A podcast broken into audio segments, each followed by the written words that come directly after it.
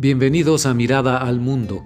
Yo soy Rogelio Ríos Herrán, periodista e internacionalista de Monterrey, México. Mi colaboración de hoy la he titulado Castillo, Trump, la ruta de AMLO. Comenzamos.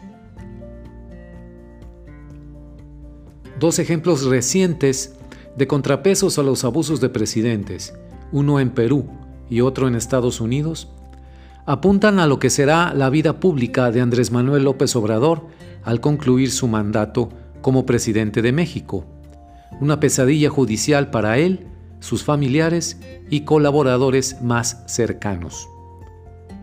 Pedro Castillo, expresidente peruano, purga ahora prisión preventiva por 18 meses, a la espera del inicio de su juicio bajo cargos de rebelión cargos severamente penados, incluso hasta con 30 años de cárcel, bajo las leyes peruanas, por los sucesos de todos conocidos.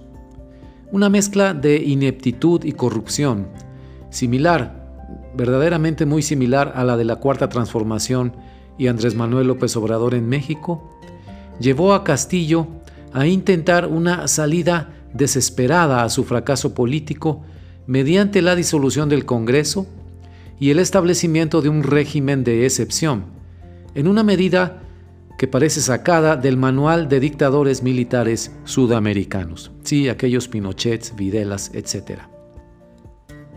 La institucionalidad y el equilibrio de poderes enfrenta un desafío mayúsculo en ese país, en Perú, pero al menos se elevó desde su Congreso un dique a las disparatadas medidas de Castillo y lo destituyó ese mismo Congreso de la presidencia de su país. Al final, me parece que prevalecerá el castigo a Castillo por su osadía y su ineptitud evidente para gobernar. No por nada se ha metido AMLO hasta el fondo en los asuntos internos peruanos. Su injerencia nociva refleja, en mi opinión, el temor de que en América Latina se empiece a dar un revés al populismo, cuyos latigazos lleguen hasta México. Por si fuera poco, desde el vecino del norte llegan noticias prometedoras con relación al expresidente Donald Trump.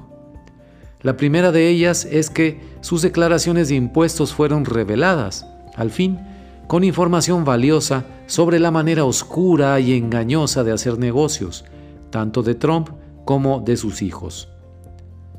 Dos días después, esto fue el 22 de diciembre, el Comité Legislativo del Congreso de Estados Unidos, que investiga los sucesos violentos del asalto al Capitolio del 6 de enero del 2021, presentó al público su informe final. Enviará al Departamento de Justicia cuatro sugerencias, el término en inglés es referrals o remisiones en español, sobre la comisión de delitos por parte de Trump con relación a los sucesos violentos en el Capitolio. En una palabra, amigos, señalan a Donald Trump como el incitador y el causante del ataque violento que originó varias muertes. Si abre el Departamento de Justicia una investigación criminal, Trump sería inhabilitado para ocupar cargos públicos, además de ir a prisión si es encontrado culpable. Feliz Navidad, Mr. Trump.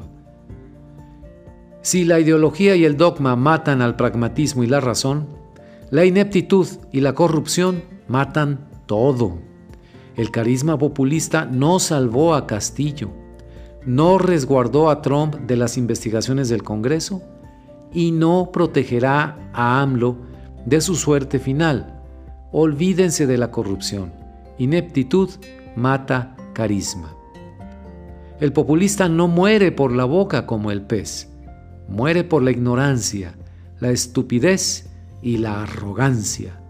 No se puede tapar ese sol con mil dedos. Feliz Navidad, estimados lectores, que haya esperanza y paz en sus corazones y se vislumbre un mejor futuro para nuestras naciones.